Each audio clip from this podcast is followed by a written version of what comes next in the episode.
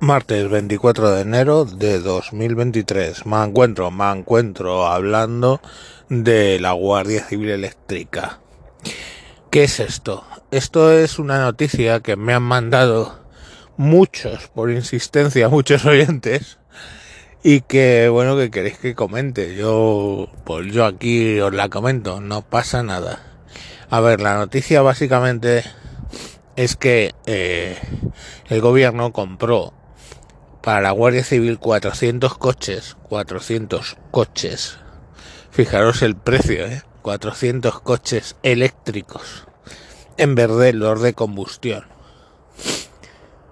Eh, la Guardia Civil dijo que eso mmm, estaba en contra de esa compra. ¿Por qué? Primero porque básicamente eh, la autonomía de esos vehículos es muy inferior a la, a la que ellos esperan. Fijaros que tienen coches ahora mismo de gasolina que pueden estar haciendo 500 kilómetros tranquilamente, mientras que los de eléctricos, con la forma de usarlos de la Guardia Civil, o sea, carreras, o sea, correr, ¿no? Eh, y todo ese tipo de cosas, pues puede tener una autonomía de ciento y pico kilómetros.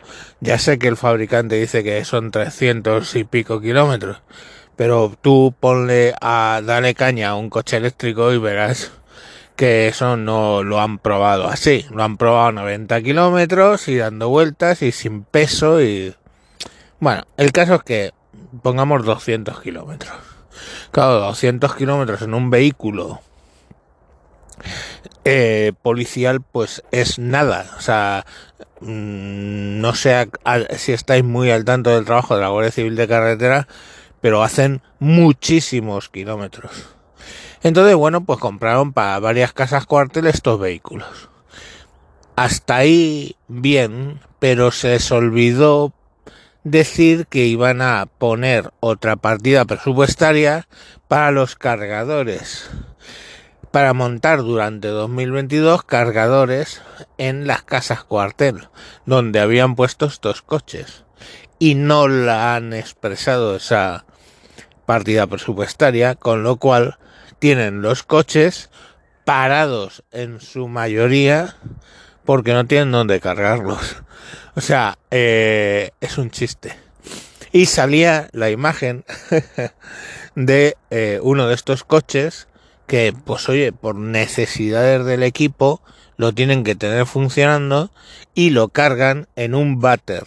O sea, directamente el cable entra desde el parking a la casa cuartel por una ventana y lo conectan al váter.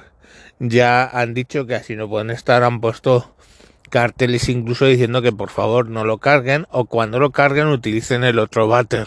O sea, eh, es, es, es brutal. Es brutal, o sea, es brutal. Compras algo por moda que los propios usuarios te dicen que no quieren y luego encima eh, no les das lo necesario para cargarlos. Claro, fijaros que no es cosa, mmm, no es una cosa tonta. O sea, ellos van a tener el coche eléctrico para cargarlo lógicamente lo quieren cargar en un tiempo rápido. Porque ese coche tiene que estar siempre disponible. Tienen que instalar mucha potencia, como decía el otro día el ingeniero, muchísima potencia para, para que eso se cargue rápido.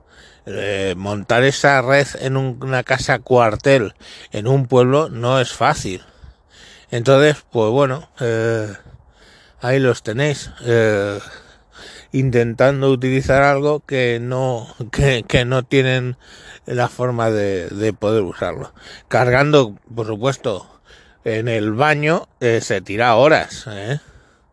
A 220 voltios, eh, o sea, 220 voltios con el amperaje que tienen, pues a lo mejor 3, tres y medio o algo por el estilo, o 5, pongámonos la locura, 5, pues eh, tarda horas literalmente en cargarse.